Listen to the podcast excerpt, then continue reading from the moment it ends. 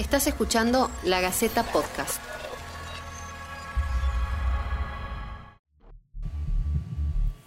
El mundo se agita, da vueltas, se estremece.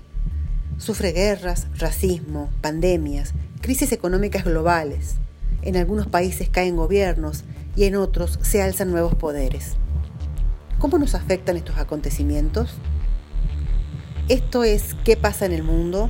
Y estaremos analizando semana a semana lo más importante de la agenda internacional. Buscan lograr una vacuna que neutralice la cepa que circula concretamente en nuestra región. Porque aparentemente es Brasil, mencionaba Brasil recién el doctor Farina, eh, el escenario de una prueba de una vacuna que se generó a través de la ciencia en Oxford, en el Reino Unido de la Gran Bretaña. Chile va a apoyar la búsqueda de una vacuna contra el coronavirus. La Universidad Católica firmó un convenio con una empresa biofarmacéutica china para probar una de las fórmulas acá, en nuestro país. Los ojos del mundo están puestos en el desarrollo de una vacuna para prevenir el contagio con el nuevo coronavirus. La enfermedad ya ha causado la muerte de casi 500.000 personas en todo el mundo y cuenta con 9 millones de infectados. Por eso, y aunque las vacunas generalmente requieren años de investigación y de pruebas antes de llegar a la clínica, los científicos están corriendo una carrera contra reloj, compitiendo para producir una vacuna segura y efectiva lo más pronto posible.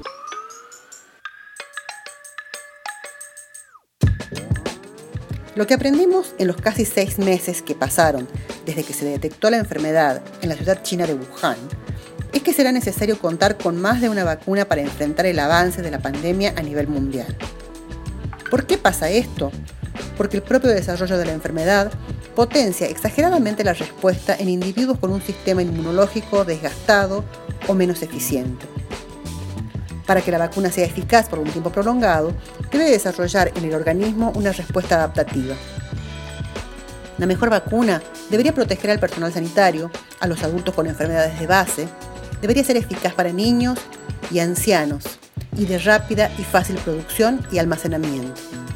Disponer de varias opciones con distintas especificidades permitirá administrar la más adecuada según el individuo y la situación.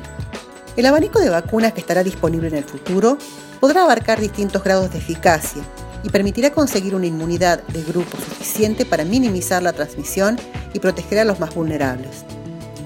Ya hay en marcha más de 160 ensayos de vacunas en distintos países, que compiten por ser los primeros en hallar una fórmula segura. Hay 10 vacunas en fase de pruebas clínicas, según datos de la Organización Mundial de la Salud. Estados Unidos es el país con más iniciativas en marcha. China tiene ventaja en los ensayos que ya se encuentran en la segunda etapa clínica y la fórmula de la Universidad de Oxford en el Reino Unido es la más adelantada. Es un paso adelante muy importante. El proyecto propone testearla en un grupo de 2.000 personas para comprobar la inmunización. Josué Bakalchuk, vicepresidente de Asuntos Médicos para Janssen Latinoamérica, la compañía farmacéutica de Johnson Johnson, explicó que los avances son muy esperanzadores y que a fin de año podría salir al mercado la vacuna. Esta vacuna, a la que denominaron Chadox 1 NCOV-19, utiliza una versión atenuada de un virus que no es dañino para el ser humano, pero causa infecciones en chimpancés, y ha sido modificada genéticamente para producir la proteína S del coronavirus. Para los ensayos, el Instituto Jenner de la Universidad de Oxford convocó a cientos de voluntarios con la condición de que pertenecieran a los servicios de salud que están en la primera línea del combate contra el coronavirus.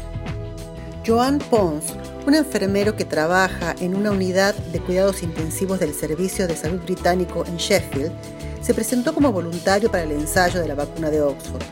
Joan nos contó cómo se vive en ese frente de batalla en el que se ha convertido la lucha para contener la pandemia. Pues como he dicho, la vacuna me la pusieron el 5, el 5 de junio y ahora lo que tengo que hacer es cada día me tengo que tomar la temperatura para ver si la temperatura me sube y si eh, sobrepasa los 37,8 grados, yo entonces tengo que em, llamar a un número de teléfono 24 horas al día que el equipo médico de, Oxford, entonces me tendría que aislar y me harían eh, pruebas para ver si realmente el virus me está intentando eh, atacar o no. Después también cada semana em, me hago unas pruebas anti-COVID, que les, que les digo yo, eh, que es para en la nariz y también en la garganta, es para ver si también doy positivo o no y si en alguna de estas semanas yo diera positivo, también entonces tendría que iniciar el protocolo de llamar a Oxford y a aislarme. Y um, la tercera cosa que tengo que hacer es una vez al mes tengo que ir al hospital y me hacen un reconocimiento médico y un análisis de sangre también para ver si estoy dando positivo. Uh, en teoría, pues em, lo que están esperando eh, la Universidad de Oxford es que algunos de los 10.000 voluntarios que estamos en esta tercera fase dé positivo. Eh, entonces, es la única manera de saber si la vacuna es efectiva. Es un, ahora es, parece un poco cruel, pero es la verdad es que lo que esperan es que alguien de nosotros em, el virus le, ataque y eh, poner a prueba la, vacuna. y entonces se verá si realmente la vacuna es efectiva o no.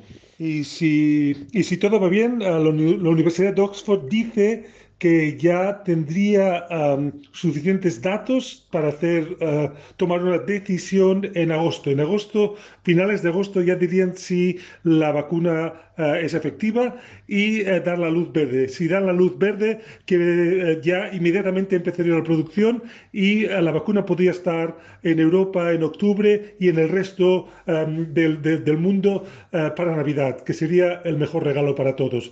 imagínate empezar el 2021 ya sin, COVID, con esperanza y, y sin la ansiedad que, que, estamos viviendo ahora mismo todos juntos. Sería maravilloso. Por lo que he explicado de como, como enfermero, como padre, como hijo, um, eh, me decidí a ser voluntario porque hay que poner un fin a, al, COVID. Um, quiero pues que la humanidad pueda, pueda um, puede disfrutar de la vida. Ahora mismo en la cuarentena eh, es imposible. La gente está sufriendo muchísimo. Y, y también eh, vi que, que, ahora que muchos países están un poco relajando las, las, medidas de la cuarentena, hay la posibilidad muy grande de, un segundo pico, como ha pasado en China, como, como está pasando ahora en el Reino Unido. Por todo el resultado de esto, vi que la única solución para poder definitivamente poner el COVID en el pasado es hacerme voluntario, porque, eh, porque, porque si no, el, el, COVID hay el riesgo de que va a volver año tras año tras año. Imagínese usted em, que cada año um, tuvimos, uh, tengamos que estar en cuarentena tres meses para ver si el virus pasa. Eso pues, no se lo deseo a nadie. Y este año que hemos vivido, el 2020, no quiero repetirlo. Por lo tanto, el 2021 tiene que ser mejor, tiene que ser una esperanza. Y, y yo creo que la vacuna es la única solución y la de Oxford eh, está ya casi al llegar y la luz, eh, veo la luz al final del túnel. Em, veo que ya para Navidad, em, pues eh, si la vacuna funciona, que parece que sí, pues ya vamos a tener la solución y podremos poner el COVID en el pasado como otras enfermedades que la gente se moría hace 100 años. El COVID, bueno, entre todos lo venceremos y pues esa batalla juntos pues la ganaremos.